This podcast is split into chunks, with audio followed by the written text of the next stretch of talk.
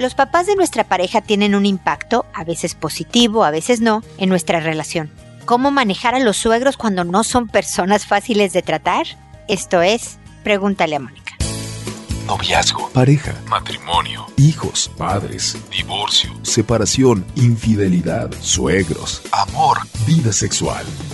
Toda relación puede tener problemas, pero todo problema tiene solución. Pregúntale a Mónica. Porque tu familia es lo más importante.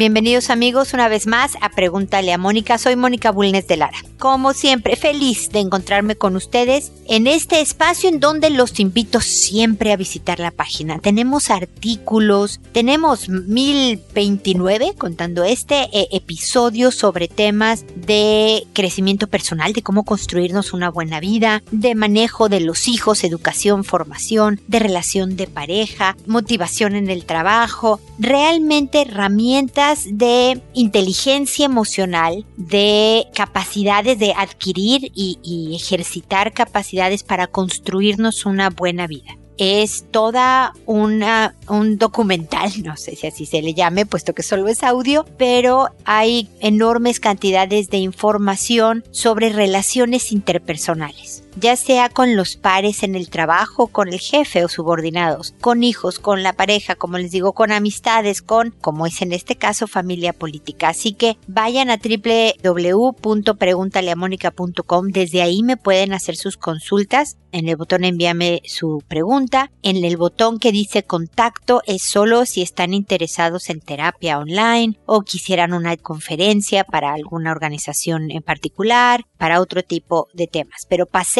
por ahí, recórranla, ahí está mi currículum y todo si quieren saber qué he hecho en la vida, para que se familiaricen y no nos dejen de seguir. Y por supuesto, seguir escuchando por Spotify, por cualquier aplicación de podcast, cargándolos a su celular y oyéndolos sin hacer uso de sus datos en el celular. Escuchen los episodios porque creo que de verdad puedan ser una herramienta de gran ayuda para ustedes. Y hablando de ayudas, este episodio se trata de los suegros, de los suegros difíciles, porque hay unos que son un verdadero encanto. La verdad es que yo voy a seguir los ejemplos. Hasta ahorita mis hijos solo están a nivel novio y novias. No he sido oficialmente suegra legal, pero soy una suegra postiza y de verdad espero ser buena en ser prudente, en ser positiva y cariñosa, en ser inclusiva. Ese es no opinar si no me preguntan, cosas así, ¿no? Eso es lo que llamo prudencia. Ese es el modelo de suegros a los que deberíamos de inspirar. Y hay veces que contamos, tenemos la fortuna de contar con ese tipo de, de suegros. Yo tuve esa suerte. Mi suegra fue muy prudente, mi suegro no se diga, entonces me hicieron la vida matrimonial y personal más fácil pero sé de muchos suegros difíciles, sé muchas anécdotas terribles de cómo un suegro, una suegra puede incluso promover la terminación de una relación porque se ponen territoriales. Este es mi hijo, me debe de querer a mí primero, me debe de preferir, debo de tener yo más tiempo con él, olvidándose del hijo, de su bienestar, de lo que le hace bien, de la importancia de separar a los hijos el camino de ellos es uno distinto al nuestro y deben de separarse visitando, desde luego, no descuidando, por supuesto, pero dándole prioridad a su familia, a la de allá. Pero ahora lo que nos reúne aquí, ¿cómo manejamos a un malvado mal suegro, no? ¿Qué hacemos cuando la suegra interfiere, cuando el suegro se pone a opinar, cuando de verdad sentimos que obstaculizan nuestra vida? Que el principio y, y el consejo general es que vas a necesitar muchísima habilidad, muchísima inteligencia emocional, mucho autocontrol porque no debes de enganchar. Muchas veces una suegra o un suegro pueden poner un escenario para que tú estalles y luego con tu estallido ir con el hijo o la hija y decir, ¿ves? ¿Ves cómo me habla? ¿Ves cómo me trata? Si tú sigues su juego, no vas a tener control. Si tú caes en estos enganches, vas a dejar que ellos sean los que manejen tu vida de pareja o tu vida familiar. Entonces, mi consejo, como siempre, es primero la empatía Yo sé que lo que quieres ante la opinión de la suegra, de no sé por qué le estás cambiando el pañal así a, Juanito, porque yo hacía tal y tal y siempre estuvieron perfecto, nunca se rozaron, nunca tuvieron problemas por cómo yo cambiaba el pañal. Es un muy mal ejemplo, pero sean pacientes conmigo. Yo sé que lo que quieres es sacar a la suegra de los pelos de, de, tu cuarto donde estás cambiando el pañal. Pero hay que respirar y decir, no, querida, aquí yo mando, mentalmente no se lo dices a ella. Y entonces sonríes y le dices, ah, ya sé, suegra, soy principiante, ¿verdad? Pero bueno, voy a ir agarrando práctica, gracias por su opinión o por su consejo, como quieras decirle, y tú sigues cambiándole el pañal como se te pega la gana. Si es un buen consejo, por Dios, síguelo, ¿no? Pues si la cosa es que también ellas y ellos tienen más experiencia que nosotros. Cuando es algo territorial, ahí sí con quien tienes que hablar y tratar de negociar es con tu pareja. Porque si la suegra quiere al hijito todo el tiempo con ella y lo llama, o el suegro lo llama para que vaya y lo ayude, porque se sienten solos, porque se sienten desamparados y demás, pero está a niveles que de verdad entorpecen la vida familiar, hay que hablar con la pareja y el problema no necesariamente es el suegro, sino el hijo o la hija que responden inmediatamente a cuanto mínimo pedido puedan hacer los papás. Recuerden, siempre hay que cuidarlos, siempre hay que respetarlos, pero también para eso hay límites y formas. Y el ir concediendo ciertas cosas, bueno, esto sí, pero esto no ir vendiéndote. ¿Te has dado cuenta cómo he apoyado, mi amor, que esto y esto suceda? Estoy trabajando de verdad porque tú y yo estemos bien. Cuando el otro se da cuenta de tus esfuerzos, tiende también a querer ceder en otros temas y tú puedas obtener nuevamente más control sobre la situación. Yo sé que esta es una introducción muy breve, no puedo continuar, pero recuerden que siempre pueden consultarme en www.preguntalemónica.com sobre temas de suegros y suegras, en específico su caso, para que yo me pueda explayar con más confianza, ¿ok? Pero aquí termino mi comentario inicial que espero haya yo puesto algún par de, de ideas útiles y prácticas que empiecen ustedes a ejercitar, sabiendo que no es fácil, pero también espero sabiendo que estoy yo atrás de ustedes echándoles ánimos y porras. Ahora me dispongo a contestar sus consultas, que como saben lo hago por orden de llegada, que a todo mundo le cambio el nombre que siempre contesto, que me tardo un poco porque pues hay trabajo, porque hay otras cosas que hacer, pero siempre contestaré tu consulta, que lo hago por audio y no por correo para alcanzar a más gente. Si te contesto por correo, solo te respondo a ti. Por audio, oyen más gente si puedo proporcionar estrategias, ideas, sugerencias que le ayuden a alguien más, no solo en tu caso. Y creo que ya dije todo. Ah, que cuando contesto le mando a la persona que me consultó un correo diciéndole en el episodio número tal, título tal, te respondí a, la consulta y además te puse este nombre para que sepan que ya está el episodio en donde les respondo. Esa es como la mecánica de Pregúntale a Mónica en general y ahora empiezo con sus consultas y el día de hoy es Tomás a la que me dice, estimada Mónica, mi hijo de 17 tiene novia hace cinco meses. Me di cuenta que ha tenido relaciones sexuales con la novia, no pudo negarlo. Él sabe que somos contrarios a esto en el noviazgo y se lo hemos inculcado en su formación. Él se sintió mal, pero quedé súper intranquila. Quiero que vengan a mi casa porque siempre estoy, pero la niñita no quiere por vergüenza.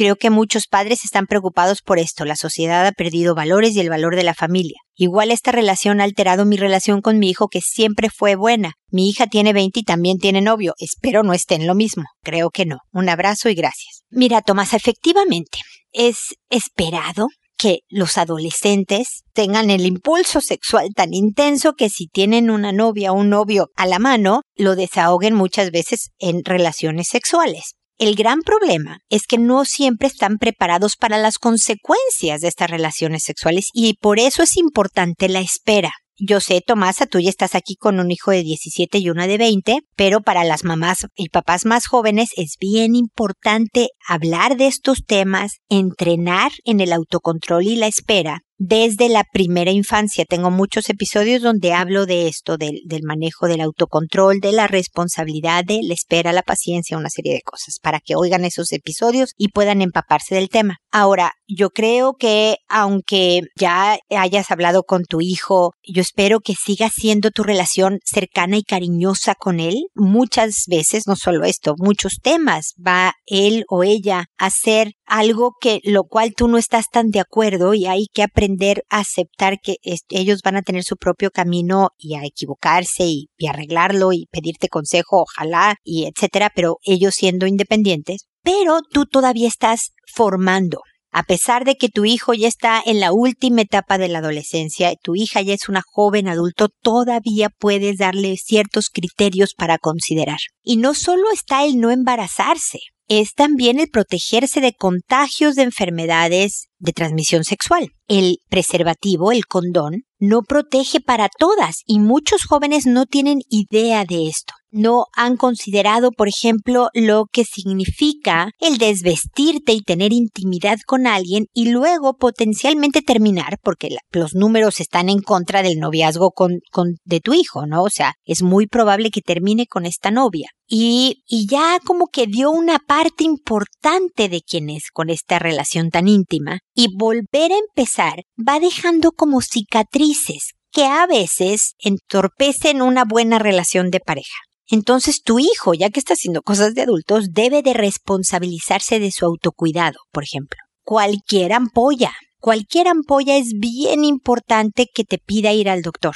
A lo mejor tú no entras al consultorio, lo puedes llevar si él no está manejando, pero una ampolla hay que ir al doctor. Si la ampolla se quita después, no necesariamente quiere decir ya se me pasó. Hay veces que ya está en el, en el flujo sanguíneo. Por lo tanto, cualquier rosadura, obviamente cualquier infección, todo esto hay que ir al médico. Hay que hacerse la mujer y ojalá el hombre también, los hombres no tienen esta costumbre, por lo menos revisiones anuales. El 70% de la población mundial sexualmente activa, el 70% ya tienen ahorita el, el virus del papiloma humano por este tipo de actividad sexual donde hay varias parejas. Entonces, tenemos que ser bien conscientes definitivamente aunque esté teniendo relaciones hay, reglas en tu casa. Y por ejemplo, para atraer a la niña y que vea que tú vas a actuar normal, que no estás encantada con la idea, pero que no la vas a sermonear o que tú vas a estar muy normal, invítala a comer un día, un sábado, a almorzar, algo de que vénganse, es acá en la casa. Y cuando ella vea que todo sigue normal, estoy poniendo comillas, va a estar más animada a volver a tu casa porque efectivamente hay más estructura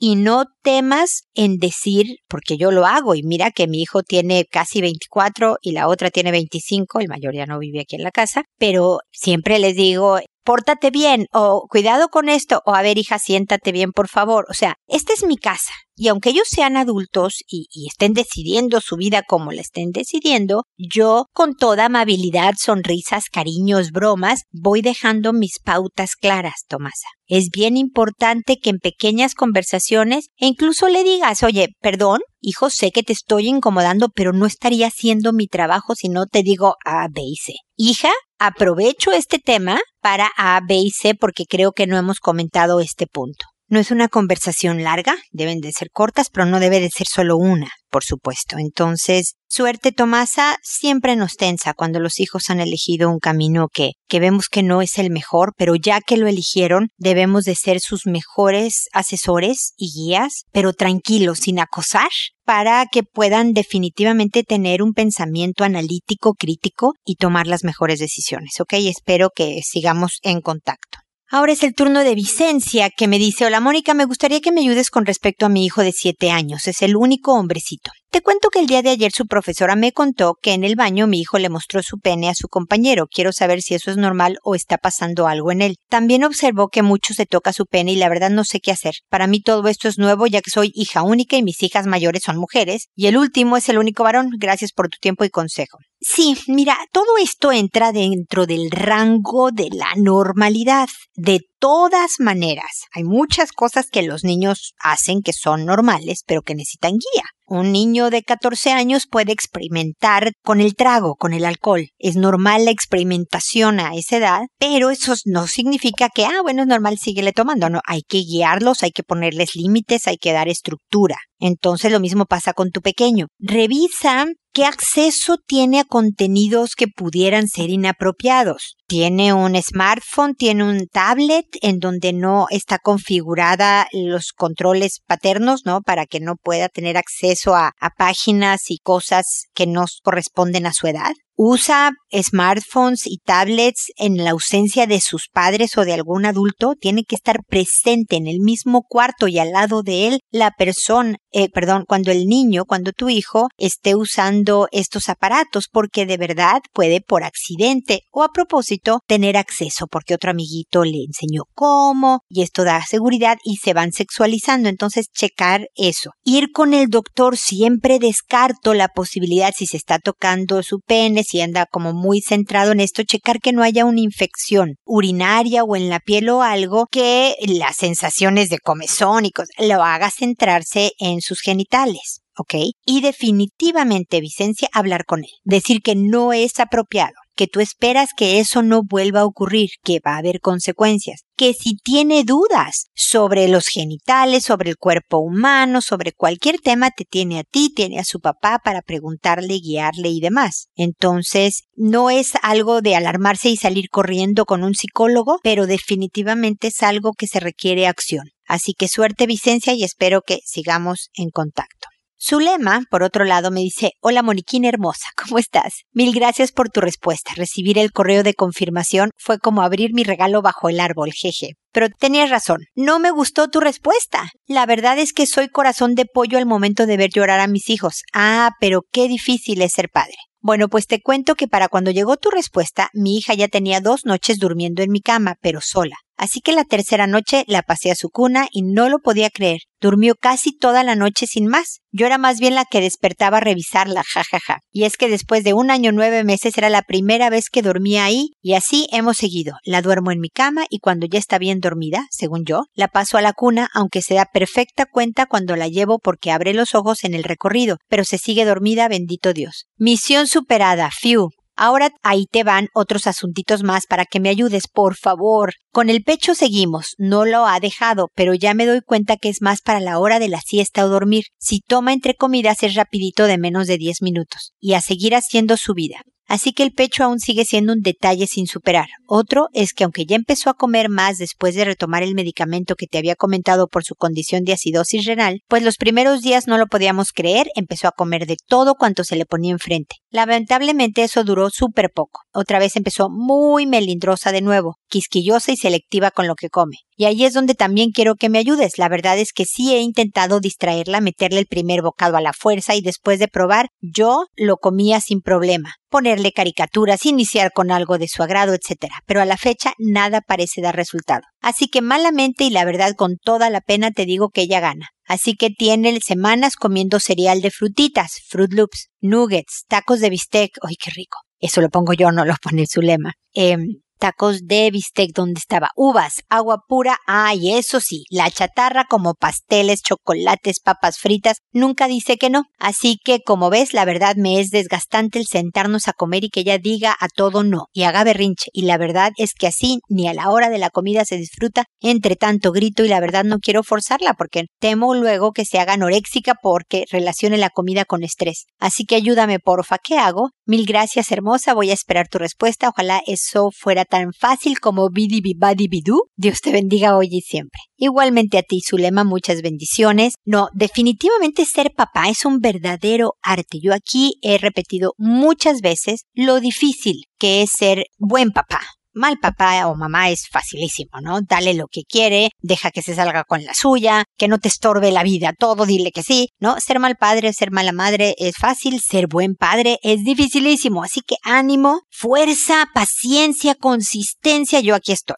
perfecto lo de lo de la ida a dormir. Muchas veces no es que menospreciemos a los hijos, pero no confiamos en sus capacidades. Tu hija estaba perfectamente capaz de dormir en su propia cama. Poco a poco debe de adquirir el, el control de ella poder dormirse sola en su cuarto. Pero bueno, vamos a darle un poco más de espacio para que eso llegue, para que no necesite de tu cama, que es un lugar de seguridad, que es muy bueno que lo tenga, pero ella debe de ser su propia fuente de seguridad, me explico, y poder aprender a conciliar el sueño por sí misma. Pero ya llegará eso. Buena noticia, la de la meta superada. Ahora lo del pecho y la comida, que van muy de la mano. Es importante Suponte que tú tuvieras una infección sulema. Si te ponen un medicamento, un antibiótico o algo que se le puede traspasar a tu hija, tú tendrías que cortar el pecho, la amamantada, de la noche a la mañana y tu hija lo superaría con éxito. Nuevamente me dices, lo usa el pecho para tranquilizarse y poder conciliar el sueño para la siesta, para todo. Tiene que ir aprendiendo sola.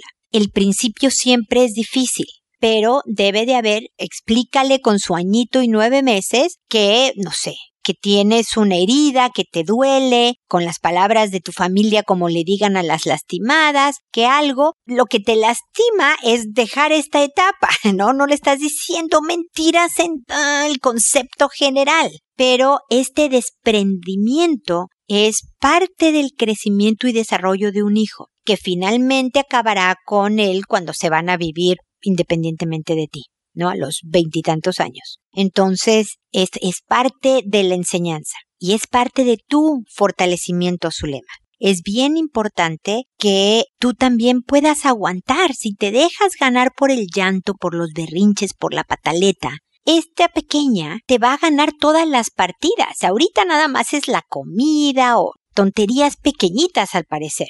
Luego puede ser las fiestas, la hora de llegada, el trago, el trato con el novio. ¿Me explico? Tú necesitas enseñarle a esta pequeña que tú mandas, que tú eres la directriz, con mucho amor, con mucha paciencia y cariño, pero que eres tú la que manda. Porque eso es bien tranquilizador para ella. Ella, Zulema, necesita de saber que alguien está a cargo ella no lo tiene conscientemente claro, ni mucho menos, pero sabe que no, no puede, tan pequeñita, gobernar su vida. Requiere de contención, requiere de estructura y el que sepa que hay límites es algo que va a ser beneficioso en la vida. Los papás, dependiendo de la misma crianza que tuvimos nosotros, estamos muy nerviosos a ser firmes con los hijos a veces. Confundimos el autoritarismo con la autoridad, ¿no? Una cosa es ser inflexible, duro, difícil, eh, eh, cruel inclusive a la hora de poner límites o impartir reglas.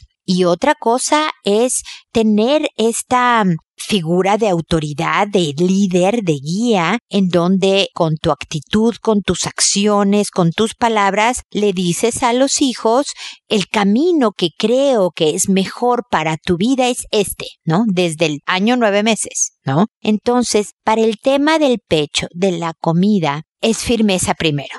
Y después, en la mesa, no hay gritos. No hay discusiones, no hay negociaciones, no sé si ya te lo dije, Zulema, no hay de, bueno, déjame te canto una canción y en el coro de la canción meto una cucharada de comida en tu boca o yo me la como primero para que compruebes, hija mía, que no está envenenada y entonces ya te animas tú a probarla o te pongo caricaturas. No, le pones el plato enfrente y procura sí que sean cosas que a lo mejor ella pueda tomar con la mano. ¿No? Pedacitos de pollo, verdura cocida, no sé, zanahoria rebanada o en palitos cocida, cosas que no te necesite a un lado y tú al lado de ella comiendo. No quiere algo, le dices, ah, no quieres comer, no tienes hambre, perfecto, y se lo quitas el plato de enfrente.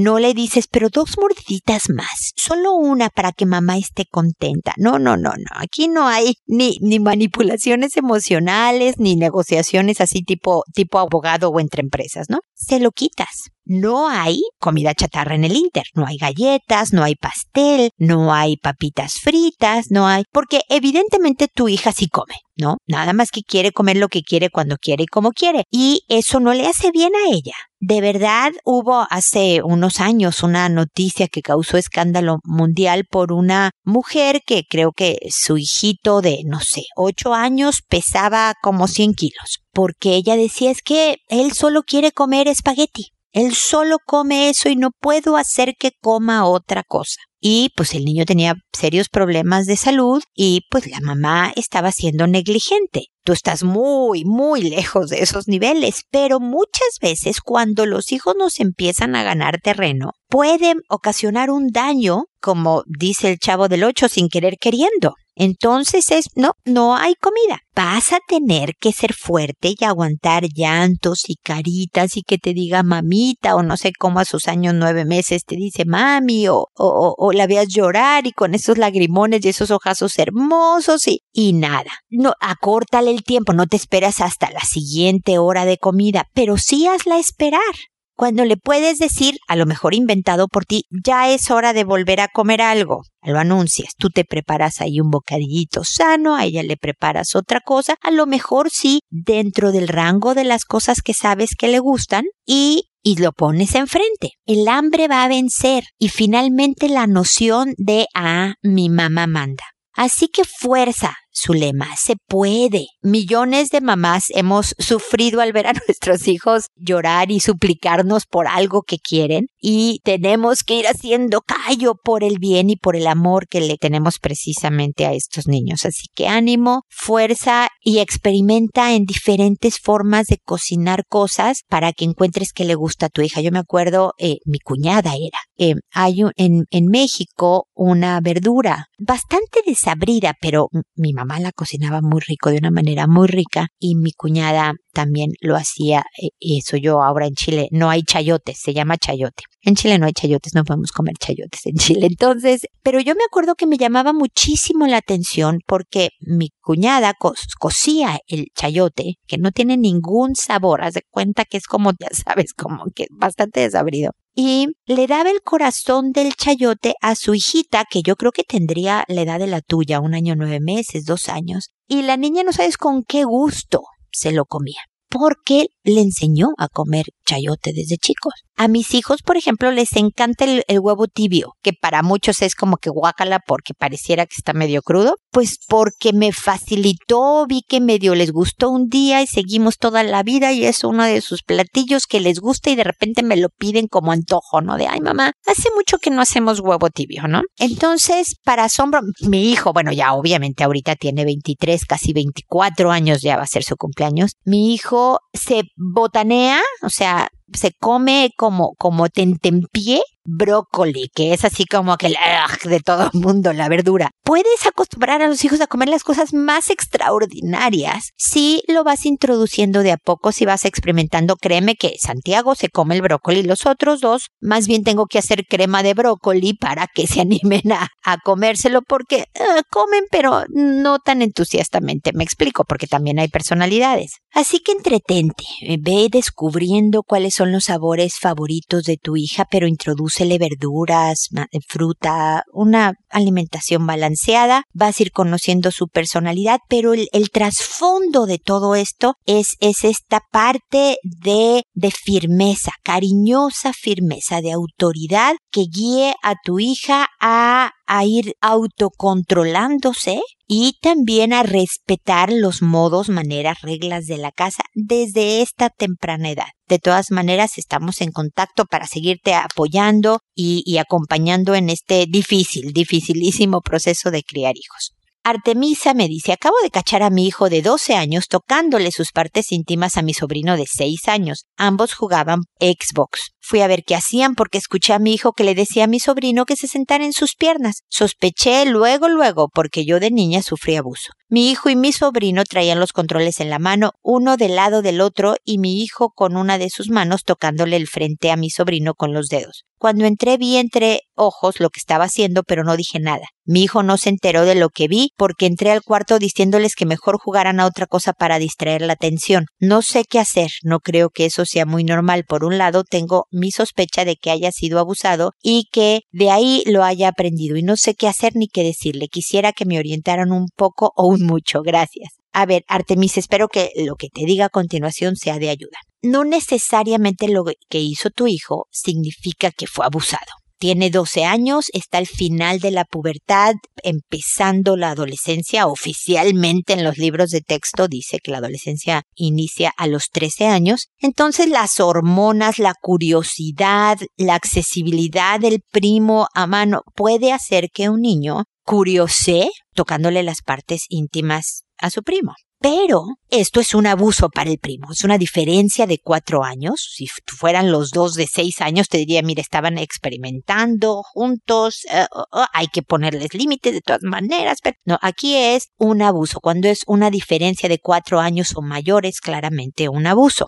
Y por lo tanto vuelvo un poco al tema de la firmeza como padre. Entras al cuarto y le dices a tu hijo, voy a decir que se llama Juan. Juan, ¿qué estás haciendo? Le dejas claro que lo notaste. No, mamá, estamos aquí jugando Xbox. No te va a decir, ah, sí, mamá, le estoy tocando los genitales a mi primo, ¿no? Ah, estábamos jugando, va a quitarse al primo de encima inmediatamente, pero le dejas claro que notaste la, la conducta inapropiada y que la haces inaceptable en tu tono y tu manera. Después se va tu sobrino y te sientas con el de 12 años y le dices, mira, eh, vi que estabas tocándole los genitales a tu primo. No, mamá, no, yo creo que viste mal porque francamente yo jamás, qué mal pensada, que no me tienes confianza. Todas las anteriores puede decirte tu hijo o puede decirte sí, mamá, perdón y ponerse a llorar. No importa. Tú le afirmas, vi que le estabas tocando las partes íntimas. E hijo, puedes tener curiosidad. Puedes tener, porque estás a punto de ser adolescente, grandes impulsos eh, sexuales pero eso no se hace, es un abuso, es un delito tocar las partes íntimas de una persona.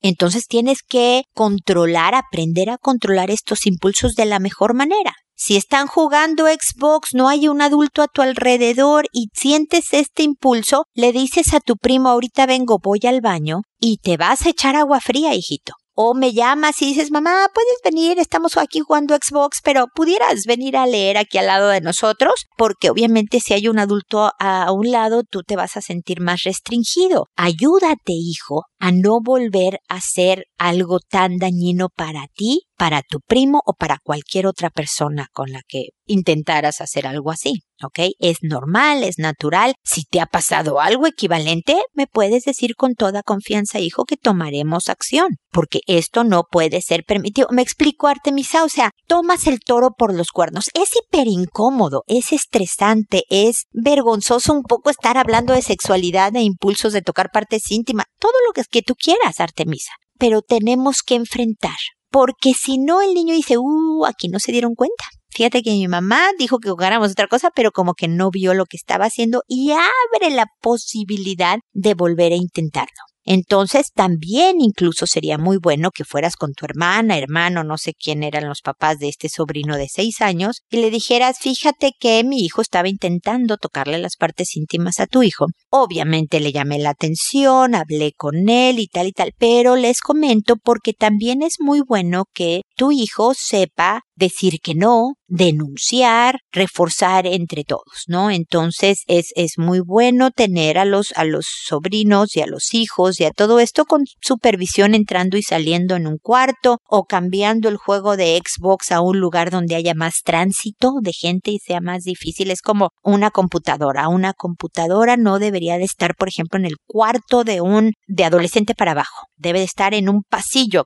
casi casi, en un lugar donde de verdad está transitando gente con la pantalla dando hacia el público. Porque ayuda, porque frena. Entonces, nada, es hablar, aunque hayan pasado algunos días desde que me escribiste Artemisa, de hecho algunas, un par de semanas o no sé cuántas semanas, eh, todavía es momento, fíjate hijo que me quedé pensando que el otro día que estabas con tu primo jugando Xbox, y no, y no lo comenté entonces, pero creo que ahorita es un buen momento para hablarlo y ¡pum! entras de lleno en el tema. Me explico, Artemisa, no importa el tiempo. La formación de los hijos no es de una sola conversación, no es de una sola etapa de vida, sobre todo de sexualidad, ¿no? O sea, de todo tipo de formaciones, de valores y demás. Yo con hijos adultos puedo estar hablando con ellos sobre el valor de la honestidad, ¿no? Pero así como tú le dirías a tu hijo de 12 años en una tienda que ves que está, está metiendo un juguetito al bolsillo y le puedes decir, ¿qué estás haciendo? En ese momento deja eso en su lugar sin ninguna vergüenza, lo mismo puedes hacer al entrar y ver una escena que te resulta sospechosa por lo menos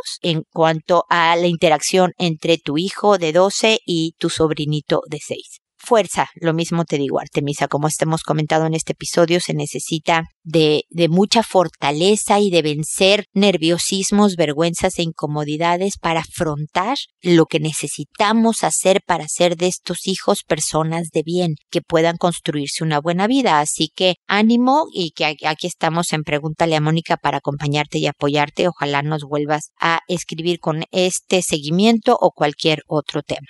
Finalmente, fíjense que me quedé pensando en, en lo de los suegros. Y voy a cerrar, no acostumbro seguir comentando el, inicio en el final, pero algo que les quiero comentar es que muchas veces no estamos posibilitados, la mayoría de las veces, a cambiar a los suegros. No los vamos a cambiar a ellos, pero sí podemos cambiar la forma en que interactuamos con ellos, la dinámica en que me comunico con ellos y marco los límites y también con mi pareja y demás. Actúa donde tienes poder. Y ante la imposibilidad de cambiar estas circunstancias y porque lo que yo creo que quieres, necesitas tú y tu familia es conservar una sana relación de pareja, trabaja alrededor de eso con lo que dije, inteligencia emocional con habilidad y por supuesto con la asesoría si es requerida de Pregúntale a Mónica. Así que espero que volvamos a estar en contacto y espero amigos que nos volvamos a encontrar en un episodio más de Pregúntale a Mónica y recuerda siempre decide ser amable. Hasta pronto.